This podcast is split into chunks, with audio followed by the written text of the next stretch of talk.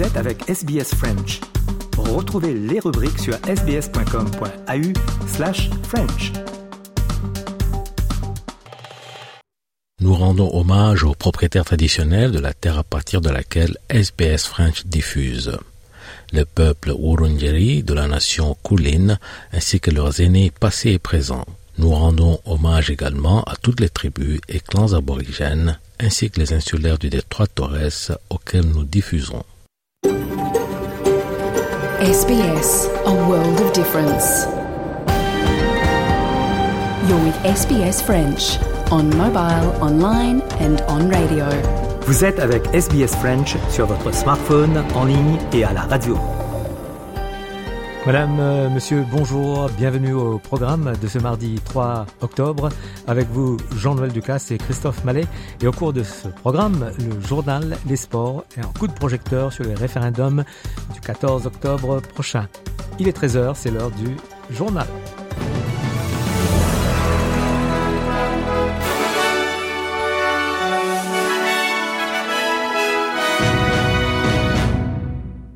Les pompiers continuent de lutter contre les incendies incontrôlables dans diverses régions du pays. Les habitants du, de la région du Gippsland, dans l'état du Victoria, doivent quitter les lieux après qu'un feu de brousse incontrôlable ait plus que triplé en ampleur.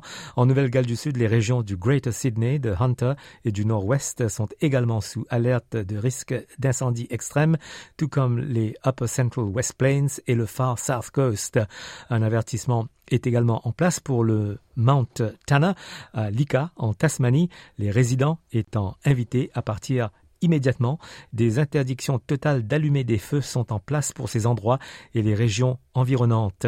Le commissaire du New South Wales Rural Fire Services, Rob Rogers, a déclaré sur Channel 9 que les pompiers de l'État avaient une journée difficile ce mardi. We've got some 82 fires burning across New South Wales. 16 of those are not contained. The ones that we're most concerned about are the fire near Mud, north of Mudgee uh, yesterday. That burnt through a number of uh, outbuilding structures. Uh, we're going to be really watching that closely today because it's going to get some really nasty weather. We've got fire Borley Point in the Shoalhaven area that we still don't have full containment on that fire, and also a couple of fires in the Snowy Mountains area.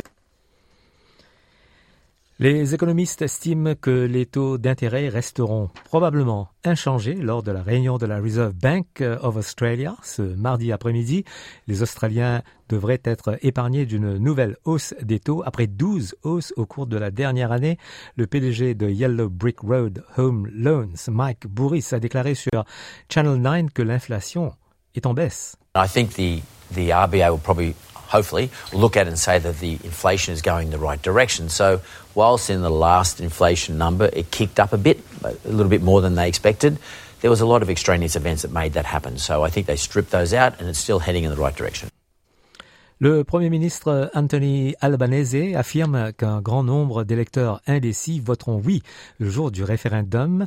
Cela survient alors que le vote anticipé s'ouvre dans tous les États et territoires.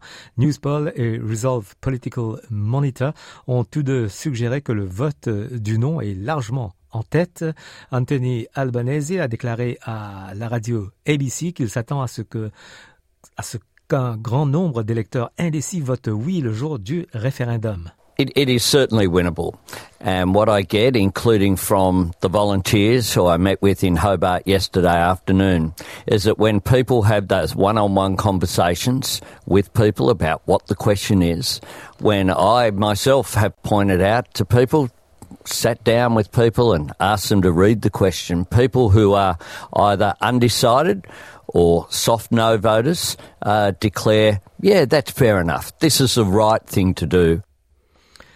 Les principaux membres de la campagne du non ont pris la parole hier lors d'un rassemblement à Perth.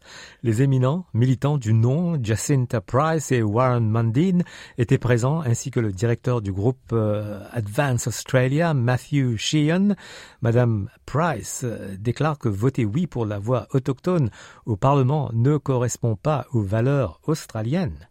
We do not want to see our country divided along the lines of race. We do not want a future uh, where our children aren't proud to call themselves Australian. That's not the Australia that we've grown up with and that we have loved. Ailleurs dans le monde, l'Organisation mondiale de la santé a autorisé un nouveau vaccin contre le paludisme, le vaccin R21, développé par des scientifiques de l'Université d'Oxford, n'est que le deuxième à être créé. Le directeur général de l'OMS, Tedros Ghebreyesus affirme que cela marque un tournant dans le traitement de la maladie.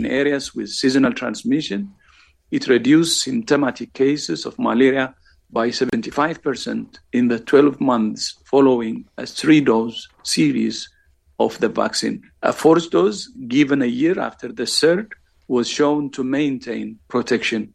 As a malaria researcher, I used to dream of the day when we would have a safe and effective vaccine against malaria. Now we have two. Le Premier ministre néo-zélandais Chris Hipkins insiste sur le fait que les espoirs du Labour d'obtenir un troisième mandat lors des prochaines élections n'ont pas été affectés par le fait qu'il ait contracté le Covid-19. Cela survient alors que le vote anticipé s'ouvre en Nouvelle-Zélande plusieurs jours avant le jour du scrutin du 14 octobre prochain.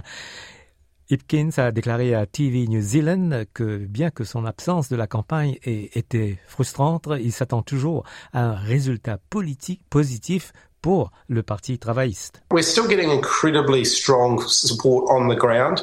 Um, you know, our door knockers, our phone canvassers, they're reporting back that, uh, you know, there's still a lot of goodwill out there. There's still a lot of undecided vote out there. And of course, it's frustrating that I can't be out there speaking to some of those undecided voters. Um, but I'm hoping that I'll be able to reach them, you know, in a, in a digital uh, forum in the next few days. Matt Getz, un élu Trumpiste dépose une motion pour destituer le chef républicain de la Chambre des représentants, Kevin McCarthy.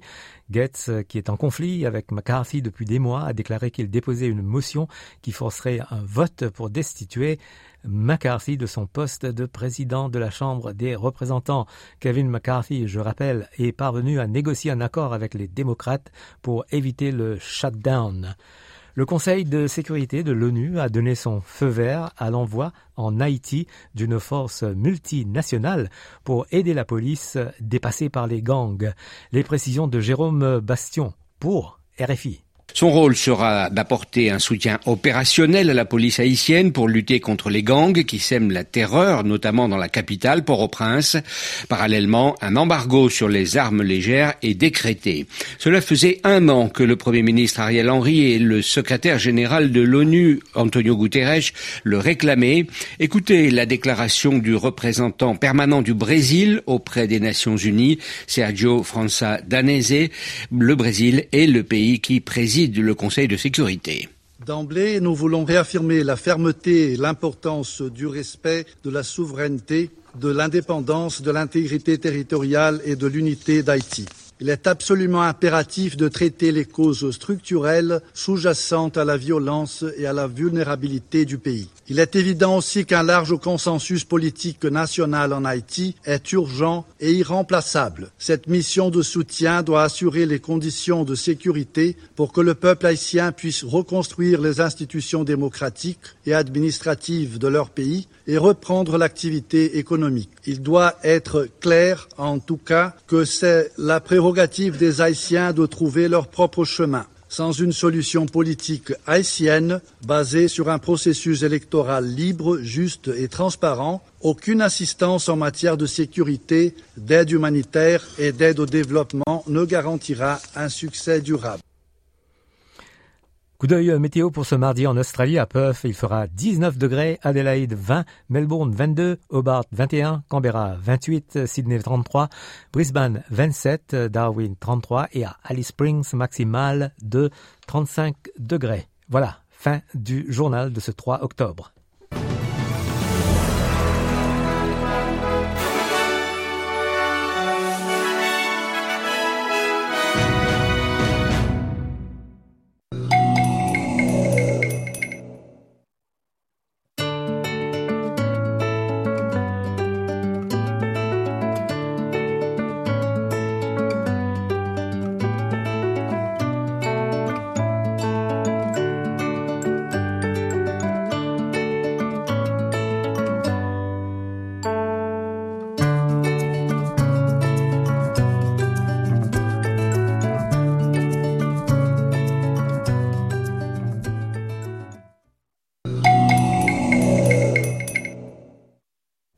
13h et 9 minutes sur les ondes de Radio SBS. On passe au journal des sports en compagnie de notre collègue Christophe Mallet.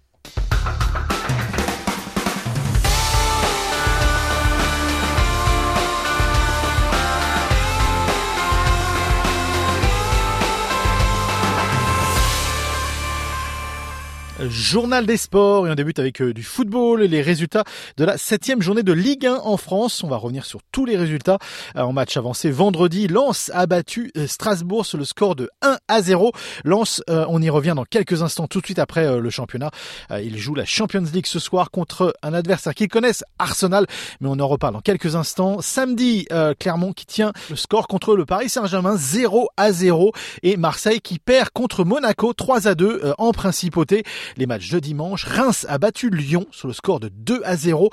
Euh, match nul entre Nice et Brest 0 à 0. Euh, Lille est allé battre Le Havre sur son terrain 2 à 0. Toulouse euh, bat Metz sur le score de 3 à 0. Lorient perd sur son propre terrain face à Montpellier 3 à 0. Et Rennes qui bat Nantes dans le défi breton. Euh, Rennes qui bat Nantes non sur le score de 3 à 1. Au classement, c'est Monaco qui est en tête avec 14 points devant Brest. 14 points également. Reims est troisième. Nice est quatrième et le Paris Saint-Germain est cinquième.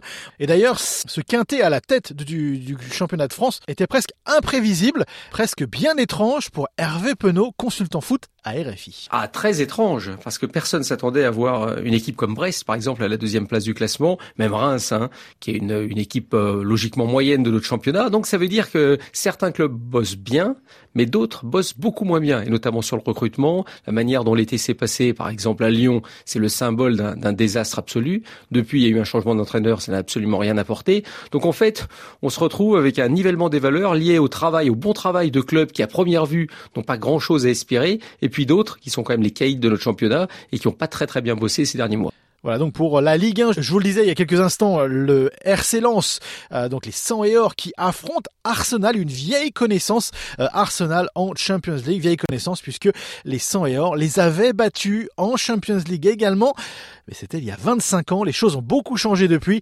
Arsenal est deuxième de son championnat, mais ça ne fait pas peur à l'attaquant lensois Florent Sotoka. Ils sont sur leur lancée euh, puisqu'ils sont invaincus, ils ont pratiquement la même équipe que l'année dernière. On sait ce qui nous attend, mais voilà, avec notre, on va dire, petite expérience en, Coupe d'Europe, on va essayer euh, de les gêner au maximum. On était un peu les, petits poussés de la poule, on va dire, mais euh, voilà, on n'a pas de complexe à avoir. Le plus important, ça va être de jouer comme on sait faire maintenant depuis depuis trois ou quatre ans, et c'est comme ça qu'on arrivera à, avoir des résultats. Voilà, nous, on n'a pas de crainte à avoir, on n'a pas de pression supérieure à ça, mais on, veut juste jouer notre jeu et montrer notre vrai visage, comme on a pu le faire à, à Séville. Florent euh, Sotocap sur euh, RFI. Allez, page de rugby maintenant dans ce journal des sports. On parle bien entendu de la Coupe du Monde de rugby euh, qui se déroule en France. On a beaucoup entendu parler de l'Australie dernièrement.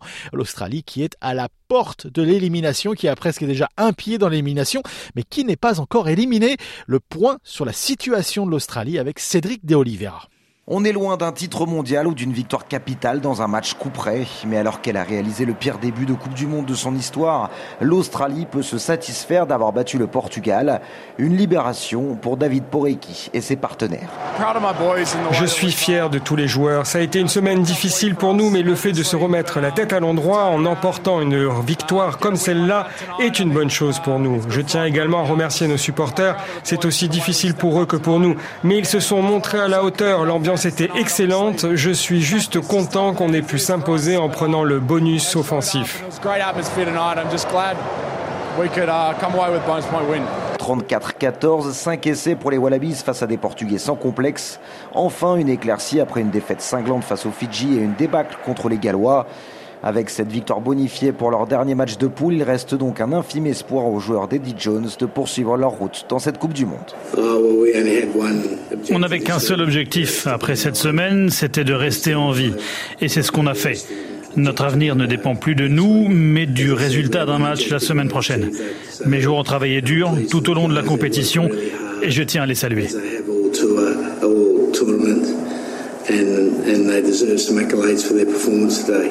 Personnage fantasque, le sélectionneur Eddie Jones cristallise toutes les critiques. Lui qui a été rappelé en catastrophe il y a quelques mois pour prendre en main les Wallabies. Son choix de se passer de cadre et d'avoir rajeuni sa sélection à l'extrême interpelle. Résultat, 7 défaites en 9 matchs. Hué à chacune de ses apparitions dans les stades français, Jones garde la face et son adjoint Neil Atley a voulu atténuer sa part de responsabilité dans le naufrage australien. C'est toujours de la faute du sélectionneur. J'ai entendu ce qu'il a dit, mais tout le monde est responsable. Il y a des leaders dans l'équipe, le staff est tout aussi responsable, ce n'est pas la faute d'un seul homme. Eddie est fier et passionné par son rôle de sélectionneur, il est dégoûté de ce qui s'est passé, il veut vraiment arranger les choses et avancer. Double championne du monde et encore finaliste il y a 8 ans, l'équipe de rugby à 15 est aussi moins attractive que par le passé. Elle souffre de la concurrence avec deux cousins de la discipline, le rugby à 13 et le football australien qui attire les meilleurs espoirs du pays. Mais Eddie Jones se veut optimiste pour les années à venir. Tout ce qu'on peut faire, c'est tenter de faire mieux. Notre équipe est très jeune et c'est un choix. Je pense qu'il s'agit des meilleurs joueurs de rugby du pays. Ce n'est pas un problème d'envie, de travail ou d'état d'esprit. Mes joueurs sont de belles personnes. C'est juste qu'en tant qu'équipe, on n'a pas été assez bon. Mais si on continue comme ça, on va progresser.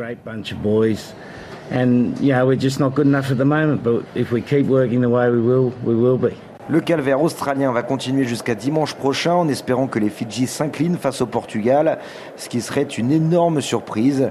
Si l'élimination était confirmée, les Wallabies pourront alors entamer leur révolution et préparer la prochaine Coupe du Monde qui aura lieu sur leur sol en 2027. Cédric euh, De Oliveira. Allez, aussi un coup de soleil sur euh, cette Coupe du Monde, la performance du Chili, même si ce pays a été éliminé de la Coupe du Monde, c'était la première fois euh, qu'il participait à ce niveau, première fois également qu'il y a eu un match 100% sud-américain contre l'Argentine, c'était ce dimanche. Donc le Chili éliminé, mais avec le sourire, comme nous explique Léo L.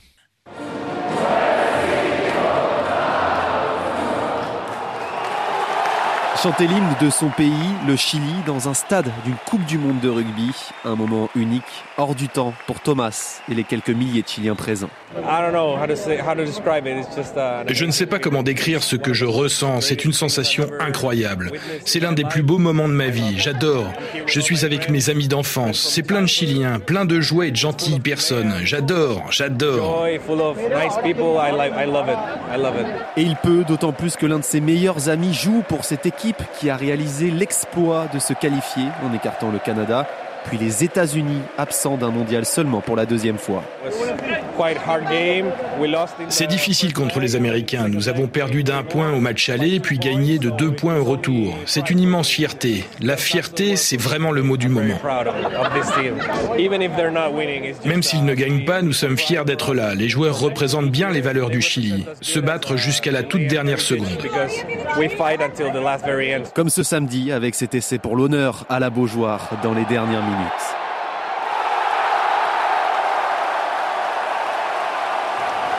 Alors oui, le Chili perd pour la quatrième fois en quatre matchs, mais il plaît à Francisca, une Chilienne expatriée en France, et Pierre, un Français venu de Rennes. Malgré les défaites, ils sont très très bien joués. Ils n'ont pas fait le ridicule et ça c'est important pour nous. Malgré qu'ils savent que le rival il est meilleur qu'eux, ils se battent quand même dans le terrain et c'est ça qu'il faut faire dans la vie. C'est des équipes qui sont euh, entre guillemets de deuxième division, mais c'est sympa d'avoir des équipes comme ça. C'est intéressant de voir des équipes qui émergent et qui permettent de faire euh, croître le rugby un peu partout dans le monde. Au Chili, ça grossit petit à petit. Là-bas, il y a moins de licenciés que de spectateurs venus voir les Condores face aux Pumas au stade de la Beaujoire. Mais cela ne devrait pas durer selon Antonio Salinas, journaliste à la télévision nationale. Le monde est très content au Chili, a été à la télévision ouverte, a été à ESPN, a été partout. Ils ont changé l'histoire du rugby chilien. Il y a beaucoup de Chiliens qui ne savaient pas qu'est-ce que c'est le rugby. Maintenant, les 17 millions de Chiliens sachent. Et ils connaissent désormais aussi le nom de Pablo Lemoine, le sélectionneur qui a tout changé pour le Chili. L'Uruguayen, trois fois champion de France en tant que joueur avec le Stade français dans les années 2000, est arrivé en 2018. Il n'y avait pas d'infrastructure, les joueurs étaient amateurs. Cinq ans plus tard, avec les résultats, il y a un peu plus de moyens et les Condores sont devenus professionnels. Martin Sigren est leur capitaine. Je crois qu'on peut repartir avec le sourire, avec de la fierté. Nous n'étions pas à la recherche d'un résultat, mais nous voulions montrer la résilience de notre groupe. On s'est battu jusqu'à la dernière minute pour que les gens s'identifient à notre équipe, pour qu'ils se sentent fiers. On a tout donné, donc je pense qu'on peut repartir la tête haute. Avec le rêve d'être de nouveau présent dans 4 ans en Australie. Léo Alien pour RFI. Voilà, c'est tout pour le sport pour aujourd'hui. On fait une courte pause et on se retrouve dans quelques instants. Vous écoutez le programme en français sur Radio SBS. À tout de suite.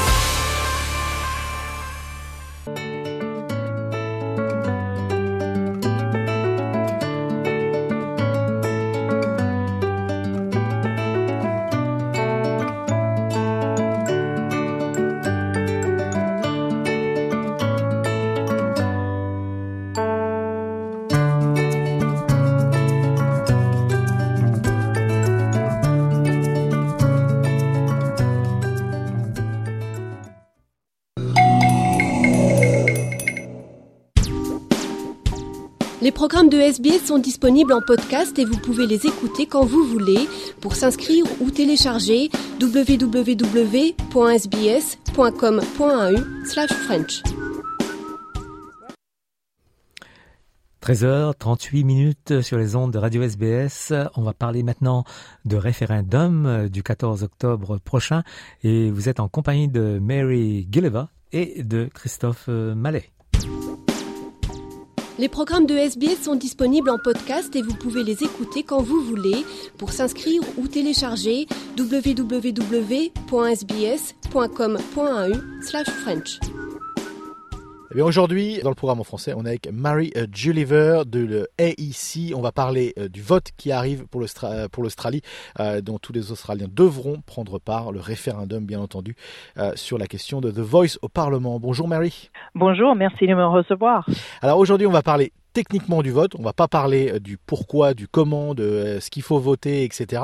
Mais on va parler du fait que, que ce vote, tout d'abord, est, obligatoire, mandatory comme on dit euh, en Australie. C'est une particularité australienne quand même. Ça, quand on est français, il faut prendre un petit peu de, ou quand on est, quand on vient de pays comme la France, il faut prendre un petit peu de temps pour réfléchir au fait que le vote est obligatoire. Oui, je pense que euh, l'Australie fait partie de, quelques pays dans le monde où, euh, où nous avons effectivement ce vote obligatoire euh, ça fait que euh, tous les trois ans, euh, on, se rend aux urnes pour les élections et parfois aussi pour les élections partielles, si jamais il y a un poste qui se libère au, Parlement dans le um, House of Representatives et pour un référendum. Donc là, c'est la première fois depuis presque un, un quart de siècle qu'on a un référendum. Donc c'est quand même un moment important dans la vie de société pour les Australiens.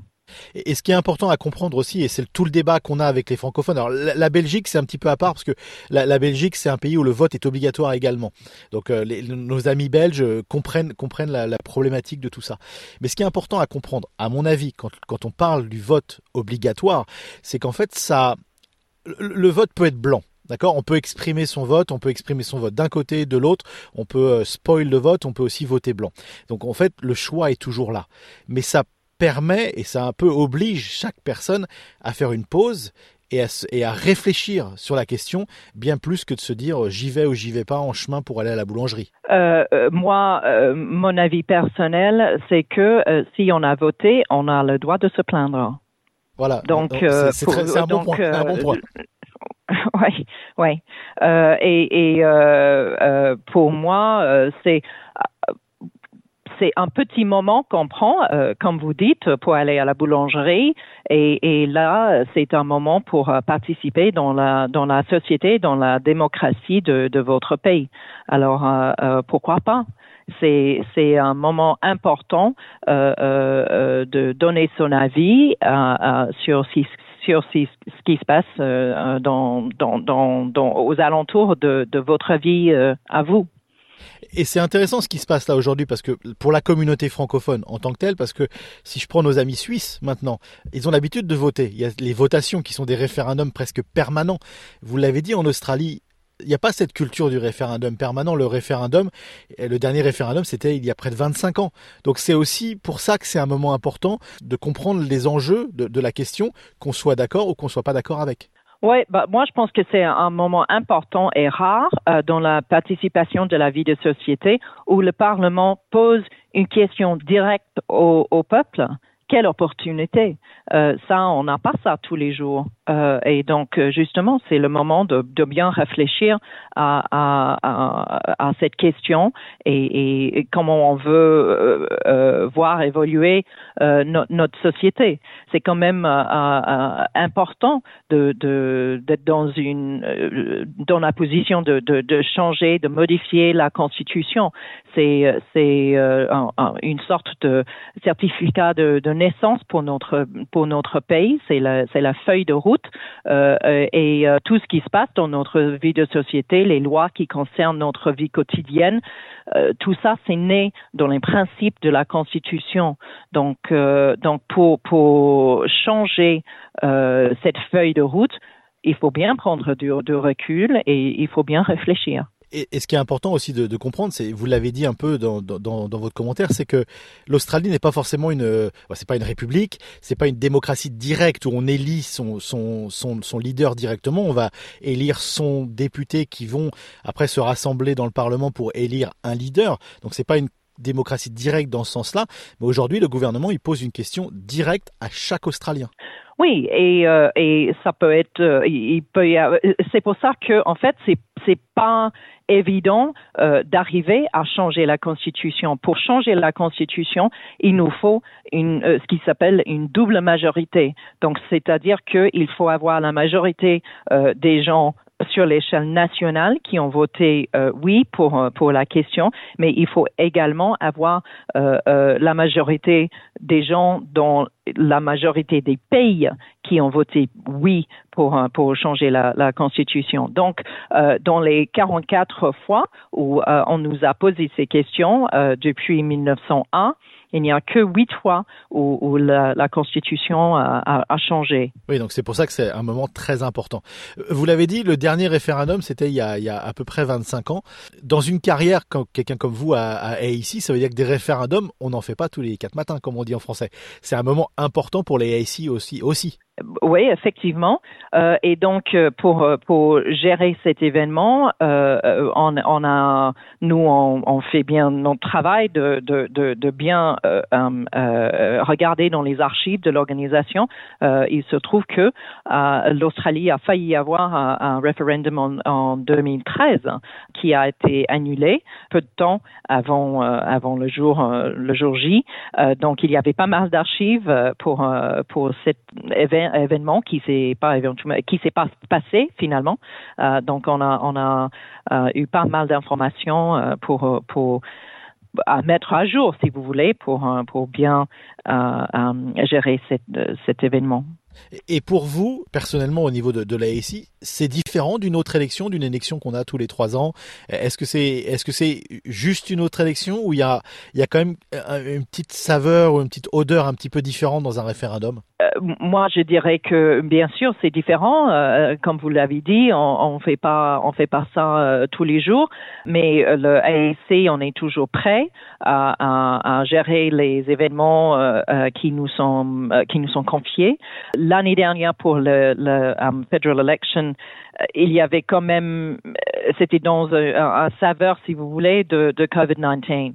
Donc, l'élection fédérale euh, de mai 2000, euh, 2022 était, il y avait toujours cette, cette ombre, si vous voulez, de, de, de COVID-19 qui, qui a accompagné cette, cette élection, qui a tout simplement rendu la situa situation un peu plus complexe euh, pour ce référendum, on peut se déplacer beaucoup plus librement. Euh, donc ça, ça nous aide et euh, on est, on sera bien sûr prêt à livrer l'événement le, le 14 octobre. Et sans parler des sondages, etc. Mais on sent peut-être que et on le sait que dans notre communauté, dans nos communautés francophones en Australie, il y a différents niveaux de, gens d'intéressement par rapport à, à, au vote en lui-même. Je veux dire par là, il y a des gens qui ont déjà voté des, dizaines, des quinzaines de fois. Il y a des nouveaux Australiens. Il y a des nouveaux Australiens qui auront leur première chance de voter sur ce vote. Peut-être juste en quelques mots expliquer pourquoi c'est important justement d'exprimer son vote euh, et, la chance qu'on a peut-être d'exprimer son vote sur un référendum tel qu'il est bah, Les Australiens euh, devront se, livrer pour remplir leur le bulletin de vote le 14 octobre et bien sûr il y en a qui, euh, vont le faire avant parce qu'en Australie ça c'est aussi quelque chose qui est un peu différent par rapport à la France. Nous avons la possibilité de faire la vote par, par anticipation. Donc on aura nos bureaux de vote qui ouvrent le 2 ou le 3, selon euh, il y a un jour férié euh, la semaine prochaine pour euh, pour quelques États. Donc il, va y en avoir des gens qui, vont voter en avant. Euh, il y aura d'autres qui vont voter par correspondance.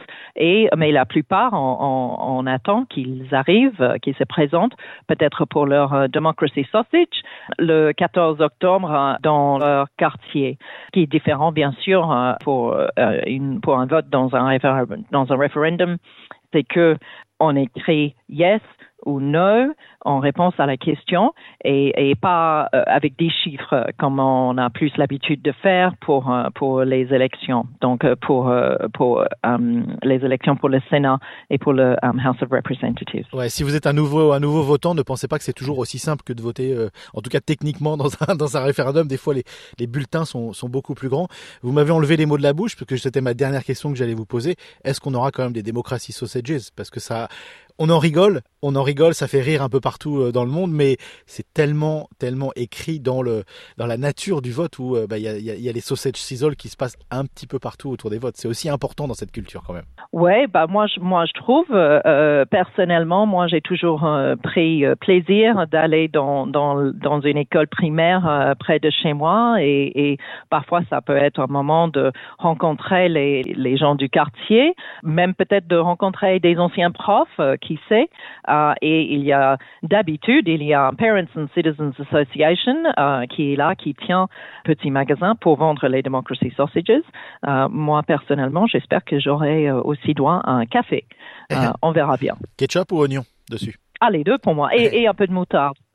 Allons-y. J'ai vécu en France quand même.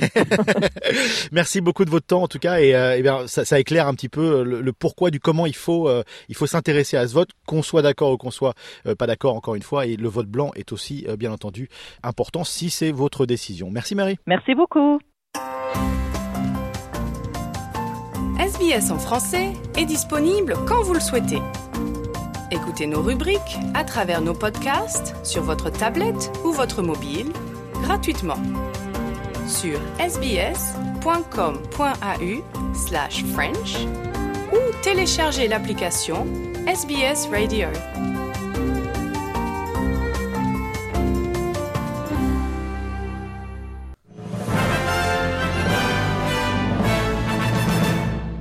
Les pompiers continuent de lutter contre les incendies incontrôlables dans diverses régions d'Australie. Les économistes estiment que les taux d'intérêt resteront probablement inchangés lors de la réunion de la Reserve Bank of Australia ce mardi après-midi. Nous arrivons presque à la fin de cette euh, émission. Merci de votre compagnie. Prochain rendez-vous, c'est jeudi à partir de 13h sur les ondes de Radio SBS et passez une très belle journée. À très bientôt.